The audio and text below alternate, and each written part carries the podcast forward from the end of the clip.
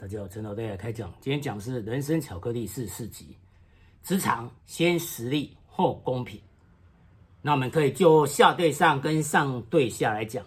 那首先下对上呢，当一个职场老鸟，你觉得你需要跟上面要求公平的时候，表示你变成弱者了，你已经没有那么强大，而且可能对老板、对公司，你已经没有那么重要了。所以这时候你会感觉到，好像老板，好像公司对你已经没有那么客气，所以你会感到不公平。那实际上实力就是唯一的靠山，有实力才有话语权。尤其在弱肉强食的丛林世界，避免人为刀俎，我为鱼肉，步步为营，完善自我，强大自我。那。在职场上贡献越大，越有实力，那就有话语权，就可以得到所谓自认为是公平，实际上已经是特权的一个待遇。那假如我们今天是上对下呢？那当我们身为主管的时候，我们当然记得对下要力求公平。当我们要对下面部署的时候，至少要做到表面上让他们觉得还可以接受的。虽然或许有少数几个比较贴心的，我们的核心，那我们要重用呢，我们可以私底下让他感受我们有对他特别照顾。因为公司是盈利事业机构，老板眼中呢是只有获利为主，开公司目的就是为了赚钱。老板不是教公民与道德老师，也不是法官，所以经营一家公司不是为了实践。人间的公平正义，他也不是挂一个包青天三个字，所以不要跟老板讲公平，这种事老板说了算，老板的感觉，老板的判断，不是操之在我们，所以想要公平，就要自己去争取，让自己对公司的贡献越大，那自然我们那时候。就没有必要要求公平，因为那时候我们拥有的是特权，所以公司它一定是按照对公司有贡献而且重要的人。像今天一群人，他可能觉得说：“哎，这个女孩子为什么经常请假，而且她经常十点之后才来上班？”而且他又不用轮班，假日不用轮班，然后最令人愤怒的是，他还可以休寒暑假。他怎么可以享受特权呢？而且他不是主管，他在我们这个繁华的市区，车位停车位一位难求，而他竟然还有停车位。简单讲，他是特权阶级。那我会说。他为什么会拥有这些特权？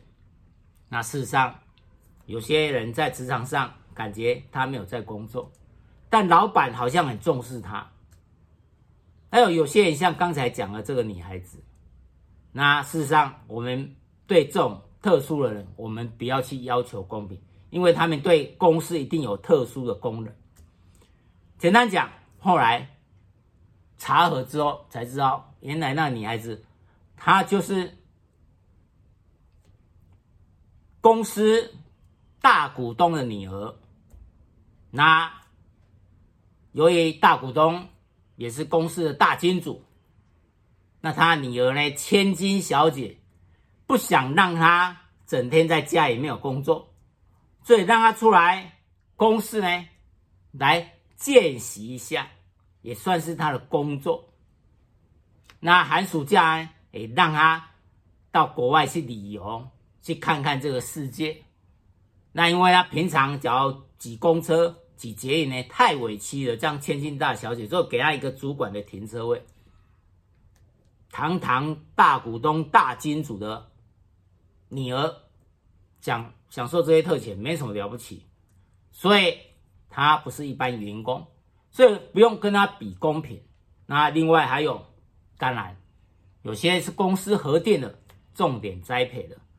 像现在有些公司呢，他有些一招考一进去就储备干部，也就是公司重点栽培的对象，所以他享受待遇跟一般人不一样。我们看金融界有一个制度叫 MA，也就储备干部。那我们看报纸经常说学校毕业出来一个月才两三万，这个 MA 呢，所谓储备，所谓这个储备的一个干部呢，他进入金融业之后，他的薪水是六七万。那一般人两三万，他六七万，那人家在银行已经做了六七年，结果薪水还比不上一个刚毕业的。这是公司的制度，因为他们未来是公司的核心，所以就像以前满清有所谓正黄旗、正红旗一样，根正苗红，像对岸所讲，根正苗红是重点的栽培对象，所以那当然是没话讲，这个公司有一个制度。那有些人他对公司呢贡献很大，你记得他说神龙见首不见尾。每天上班时间经常不见人影，那呢天天迟到，而且提早下班。我是觉得这很不公平。我们乖乖的，天天准时上班，还不敢准时下班，还要加班，怎么差那么多？那就要看，或许他对公司有不可取代的功能。怎么讲？他很会拿业绩。他得到客户的欢心，还是假如在公营单位，有些公营单位很需要上面提供的预算，他有办法让单位呢顺利取得最优先的，也就预算呢不用担心。所以，像在美国有些大学校长，你。要当校长，不是你得到诺贝尔奖就好，最重要是你的募款能力。那一家公司当然最重要就是钱，你没有钱，如何说都说不过去。所以想要得到公平，那公平这两个字是当你觉得不公平的时候，你才会感觉到的。所以你感觉不公平的时候，假如今天公司的老鸟表示你表现已经没那么亮眼了，那实际上这是一个警讯，要小心，公司没有那么需要你。以前你要报什么账一丢上去呢？OK，马上 pass。现在可能问东问西，那可能表示你的业绩上面已经不满意了。为什么你 social 你的交际会？一样的钱跟以前一样在花，但是得到业绩不到以前的一半，那当然，那自己可能就要小心了。所以有时候，当然老板有跟他觉得他的特别呢，他信任的人，有些就跟老板可以合得来，还是说他真的有特意的去迎合老板，而老板也接受。那这样的人呢，经常在老板面前呢讲话，老板听得进去。那有些事我们做不出来，他敢做；有些话我们讲不出来，他敢讲。所以有时候，事实上有时候我们也做不来，因为各种角色扮演。我们接着说，那有这么奉承阿谀奉承的，那我们听了呢，就算已经。肚子很饿了，但还会觉得想吐出来的感觉。但有些确实呢，他有这种忍耐，他敢这样来阿谀奉承，而且呢，捧得老板很高兴。那事实上，我们读历史故事，我们也知道，历史呢，几千年历史里面没有公平两个字。所以最重要就是实力，你的实力可以让公司看得到，你的实力。你就有话语权，让你有话语权。你的实力让你展现亮眼，你的实力让你对公司有卓越的贡献，那你自然享受到所谓特别的礼遇，甚至特权。记得以前呢，在日本呢考研究所入学考试的时候，事实上我那时候是急急忙忙呢，我才读了三个月日文呢，就冲到日本去，所以那时候日文刚去我都听不懂。然后呢，第一次跟教授呢聊天呢，他讲什么我完全听不懂，所以教授后来觉得说我需要去日本语言学校，好好去上一年的日本语言。但那时候呢，我就不愿意再花一年的时间去读日本语学校，所以本来觉得说，我纵然让我考试我也考不上，但那时候我已经把行李准备好了，我决定呢要试试看，那这个研究所入学考试呢，那可以考得上。那就读，考不上我就行李呢，打包准备回台湾。所以那时候所有人呢都认为我考不上，包括我自己。但没办法，我不想再花一年的时间去读日本语学校，我要直接攻读研究所。所以我那时候还死马当活马医。我觉得呢，所有科目呢看起来呢。跟日文比较没关系，就计算题的结构力学，因为它主要是计算题，所以我就买了一本结构字典呢，那呢一直背，每天背，至少题目要看得懂，看得懂我就有办法得分，因为它是计算题。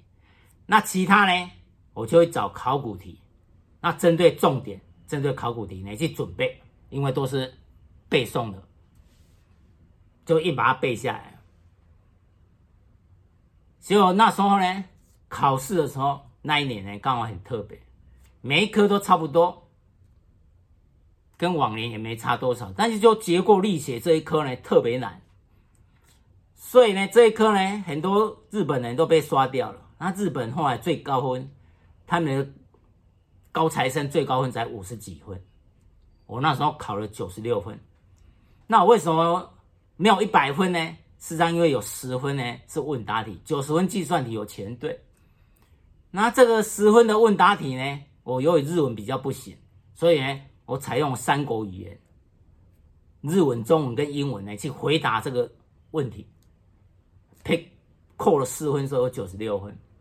哦，那结构力学，那出题那结构力学教授，哇，在我们教授面前赞不绝口，来跟他学生讲说，你看。这个鉴赏，你们一定要很尊重他，他厉害，すごい，很厉害。结果那一天呢，换榜那一天呢，是吃午餐哦，十几个日本人学生呢，在我面前跟我九十度鞠躬，说鉴赏好，因为陈先生就鉴赏。哦，那个画面真的很震撼，我马上赶快九十度鞠躬回礼。那个画面有提醒说自己呢要记住这个画面，实力。 实力就是一切，有了实力，你就可以获得尊重。那个画面很震撼。你看日本人，实际上日本人对东南亚，还是说对台湾人，实际上有时候是迷上 A 路，就不会那么重视，就有点，假如没有任何表现，他有点瞧不起的。但那一次的考试呢，让他们可以这样九十度鞠躬，那个画面。我说，我一定要永远记得，实力就是一切。所以呢，在弱肉强食的丛林世界，尤其在职场，你要避免人为刀俎，我为鱼肉，所以要步步为营呢，完善自我，强大自我。所以实力就是一切。有时候在公司呢，我们看到一些不公平的一个现象，事实上我们可能不知道。其中的真正一些原因，像有时候你看两个人同时要竞争为主管，你看一个呢，明明他像苦命阿信一样很认真的在做事，甚至加班到很晚，他都把事情拼出来，但是结果后来生的是另外一个，你觉得他吊儿郎当的，但后来竟然升为主管。或许表面上看来看来觉得好像很不公平，还是说他跟上面有特殊关系？当然，或许有些是有特殊关系，像可能是他事实上是老板的亲戚呢介绍来的啦，还是说另外公营单位它上面有关系啊，上面的介绍过来的等等。但事实上呢，经常我们从客观来看，他由于他给这个公司贡献很大，因为他的贡献是另外一个主管没有办法贡献的，像他有办法对一些很刁难的客户呢，他有办法去跟他沟通。而取得那客户的欣赏跟肯定，而最后变成呢公司的业绩可以呢圆满的达成。所以有时候我们不要只看表面，但当然我们不排除有些人确实他有关系，就像我们上一期所讲，有关系就没有关系，但我们也不会因为这样。就画地自限，觉得说这个社会不公平，所以我们把人生呢，把我们前程呢看窄了。事实上，你不用因为别人有关系，你就觉得这个世界不公平。历史我们刚才讲过，历史有所谓公平吗？我们读历史几千年有所谓公平吗？所以实际上我们就是要好好发挥我们的长处。我们不断的呢，可以去分析别人成功背后的原因，可以学习，我们就学过来，可以改变，我们就改变。改变不了了呢，那我们就接受。像我们的出身，我们可能没办法改变了，但像我们的接下来的日子，我们可以好好去完善自我。所以有时候工作表现是谁说了算？是老板说了算。所以由老板来决定，因为有些我们的评断呢，可能跟老板的评断是不一样，所以不能以这样来论断，就是所谓不公平。当然不会有公司觉得员工的工作表现不重要，但工作的衡量永远是主管跟老板说了算，所以不是我们说了算，所以两个。同事要竞争，身为主管，那到底哪一个对公司更有价值、更有贡献？不是表面上的看的很认真的做的很晚的苦命那些，因为有苦劳未必有功劳。工作表现在工作领域上的，不止可以有业绩，而且可以让整个部门呢。完完全全展现整个部门的一个战斗力，所以对一个部门主管而言，可以整合各个资源，那所要完成的工作可以迅速的完成，那这是老板所欣赏，而不会变成了麻烦制造者，还是说只是主管一个人在做，他可以整合各个单位资源。那让其他单位也愿意来帮忙他，而他本单位的作战力也很强，那这当然，这就是一个可以晋升的一个主管。所以靠平常一点一滴的一个累积，所以这也是他的实力。假如今天这个人呢，专业技术很强，但公司很多人讨厌他，不想跟他配合，其他单位也不想来成就他，还。不想来帮忙他，那这样对公司而言呢？他要再把他更往上一提升，可能就要考虑了。而有时候是老板呢，会按照自己的亲疏远近，有时候是让自己要看得顺眼。有时候这些呢是好像没办法，有些人就好像天生可能八字不合，而且你会看职场上有些人就是合不来，那这两个人就合不来，有时候没办法啊。但有时候可能他。本身就像天子门门生，就像他自己的子弟兵一样，那当然他会照顾他。还是说刚才所讲的所谓储备干部，本来就是总公司呢核定的，要重点栽培。那当然你分公司也没话讲，一定要对这些人重视，一定要好好栽培。所以在公司不要斤斤去计较那些大小事的公平，把这些问题呢看淡一点，好好的强化。我们自己的工作能力，我们自己的专业能力，甚至跨领域的能力。所以，假如说我们看有些同事，他不断的埋怨，怨言很多，但由于他的埋怨呢，他甚至本来他发光发热的一个表现，后来他也降低水准了。那实际上就好像最近流行的所谓躺平，也就不那么努力去力求表现，实际上呢，吃亏的是自己。在职场上，实际上我们可以冲刺的呢的时机呢的机会未必经常有，所以当机会来的时候，我们要已经准备好了。我们平常就要准备好，这样我们才有办法在重要时刻、在关键点展现我们的一个实力。所以，不断的跟同事、跟其他人抱怨，我们没有受到平等对待，我们同工不同酬，实际上这些有时候反而把自己的未来气度呢看弄窄了。所以，事实上，在公司待了好几年。那当你觉得你受公司的重视，有时候老板逢年过节过来还会塞红包给你，这表示你就是红的，你享受这个特权，你报了账上面都怕死，不会找你麻烦。那当有一天你觉得，哎，好像上面开始对你啰里吧嗦，你要报账也没那么顺利。那你的工作呢，也未必获得上面那么肯定，那自己也就警醒了。为什么同样的同事呢？另外一个好像很受到礼遇，那表示自己呢已经对公司而言没有像以前那么重要。所以公司是盈利的机构，老板眼中呢最重要的就是对公司的贡献。当然，就利益还是所得到的呢业绩。那当然，这种有时候并不是说靠努力就可以了，有时候也是看机会。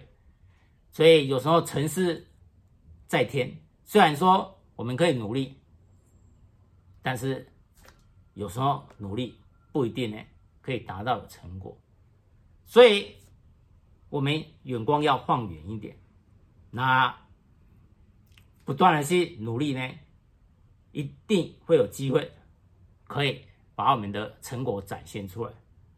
所以不断的向上去提升、完善自我，让自己的专业领域、专业能力越来越强，那甚至跨领域的一个能力，整合各个单位的能力越来越强，那越来越有实力，那实力。就是我们最可靠的靠山，有实力就有话语权。所以，当在这种弱肉强食的丛林世界，避免人为刀俎，我为鱼肉，任人宰割。我们要步步为营，去完善自我，强大自我。那哪一天，纵然我们在这一家公司没有获得我们满意的待遇，我们跳槽，我们的一个市场价值。我们备受肯定的话，那我们跳槽薪水可能还更高。所以实力就是正义，要在职场上要先有实力，再去求公平。而经常看到是，当你有实力之后，你也不用再去要求公平了。以上，陈老师来开讲，谢谢。